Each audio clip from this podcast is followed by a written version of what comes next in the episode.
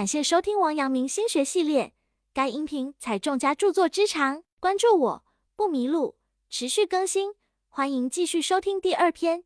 该篇具体讲解王阳明心学内容，有圣贤古训，又有当代意义和举例，一定要认真听讲或者重复去听，并充分结合自身经历和感受，这样才能够更好的领悟心学智慧。南唐广陵人徐铉以学识渊博和通达古今闻名于北宋朝廷。有一次，江南派徐铉来内供，照例要由宋廷派官员去做陪伴使。宰相赵普不知究竟选谁为好，就去向宋太祖请示。太祖想了想，令殿前司写出十个不识字的殿中侍者的名字。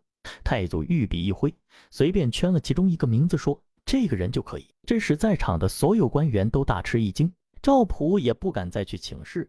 就催促那侍者马上动身。那位侍者得不到任何明确指示，只好莫名其妙的前去执行命令。一见面，徐铉就滔滔不绝，口若悬河，所有人都叹服他的能言善辩。那位侍者大字不识，当然无言以对，只好频频点头称是。徐铉不知他深浅，更加搜索枯肠，喋喋不休的想和他辩论。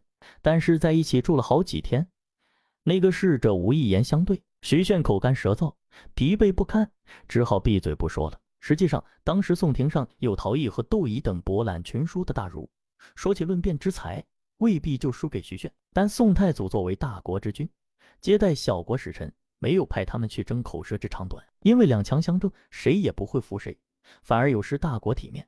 人们常说沉默是金，不仅是保住自己不惹祸端的好方法，更是一剂绝妙的做事药方。当我们面对自己不熟悉的或不擅长的事物之时，不如以沉默之精神以待，反而能更好的达成任务。如王阳明所说，面对讥谤无理，要做到不发怒、不怨恨，而这又需要多么博大的胸怀！总是对别人吹毛求疵的人，一定不是个受欢迎的人。能容天下者，方能为天下人所容。你想要彩虹，就得宽容雨点。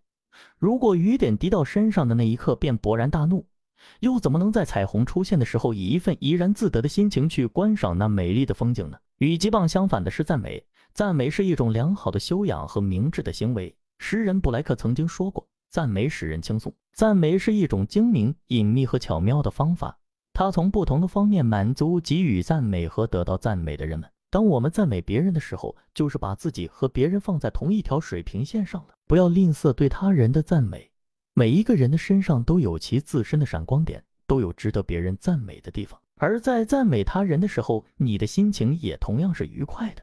经常去赞美他人的人，往往也容易得到他人的赞美。正所谓送人玫瑰，手留余香。世上只要有人的地方就有纷争，尤其是有我有你，再加个他，你我。想在这种复杂的环境中营造和谐的人际关系，一要少言，二要多说好话。王阳明曰：“夫言日茂而行一荒。”无欲无言也久矣。作为官场中人，王阳明并不热衷于权力的明争暗抢，也不想多拿国家一分一厘。虽然不争名不争利，一心想着报国救民，但也难免成为官场中人暗伤的对象。王阳明在多次的起伏中证明，最好的明哲保身的办法就是少说话，多做事。话说的越多，行为就会越来越少。要注重实性，就得少说假大空的话，多做一些实在的。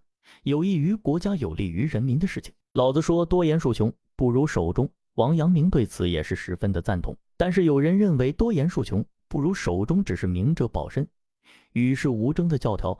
因为为人处事终究是是非之位多开口，烦恼皆因强出头。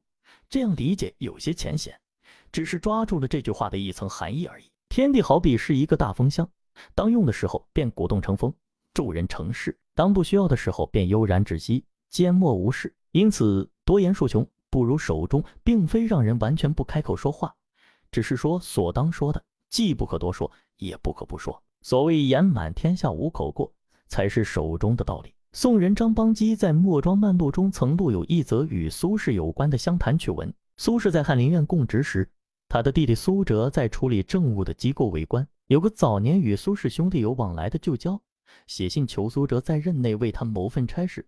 久而未遂。一天，这人找到苏轼，说：“鄙人想托学士为我的事情跟令弟打个招呼。”苏轼沉吟片刻，跟他说了个故事：过去有个人很穷，无以为生，就去盗墓。他挖开一座古墓，见有个全身赤裸的人坐在棺内，对他说：“我是汉代的杨王孙，提倡裸葬，没有财物可接济你。”盗墓人无奈，又费了好一番力气挖开了另一座古墓，见有个皇帝躺在关内，对他说：“我是汉文帝，墓里没有金银玉器，只有陶瓦器皿，无法接济你。”盗墓人颇为丧气，见有两座古墓并排在一起，就去挖左边这座墓。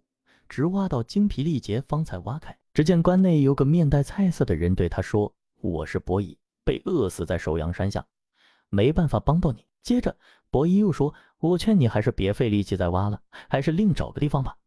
你看我瘦成这样，我弟弟舒淇也好不到哪儿去，也帮不了你。”听完苏轼所说的故事，就教顿悟，大笑而去。苏轼以讲故事的形式，巧妙地运用了三个典故，将自己兄弟俩严于律己。不谐流俗的意思，逐层寻次地表达了出来，语言生动流转，妙趣横生，取得了非常好的婉拒效果。既说出了自己的原则，又让故人会心而去，言满天下，不留下戏。鬼谷子也曾说过：“与智者言一于博，与博者言一于辩，与辩者言一于要，与富者言一于豪，与贫者言一于利，与勇者言一于敢，与愚者言一于锐。”意思是告诉人们，和聪明的人说话，需凭见闻广博；与见闻广博的人说话，需凭辨析能力；与有钱的人说话，言辞要豪爽；与穷人说话，要晓之以利；与勇敢的人说话，不要怯懦；与愚笨的人说话，可以锋芒毕露。可见，言满天下无狗过，是智慧，也是艺术，是一门语言艺术，做人艺术。正如王阳明所言：“复言日茂而行一荒。”话多而行为少时，要遵循多言数穷，不如手中的原则。做人懂得把握言语的机妙，何时该说，该说什么，如何说，自然做人无过。这个时候，即便多言也自何妨了。本章结束，感谢收听王阳明心学系列。该音频采众家著作之长，关注我不迷路，持续更新，欢迎继续收听。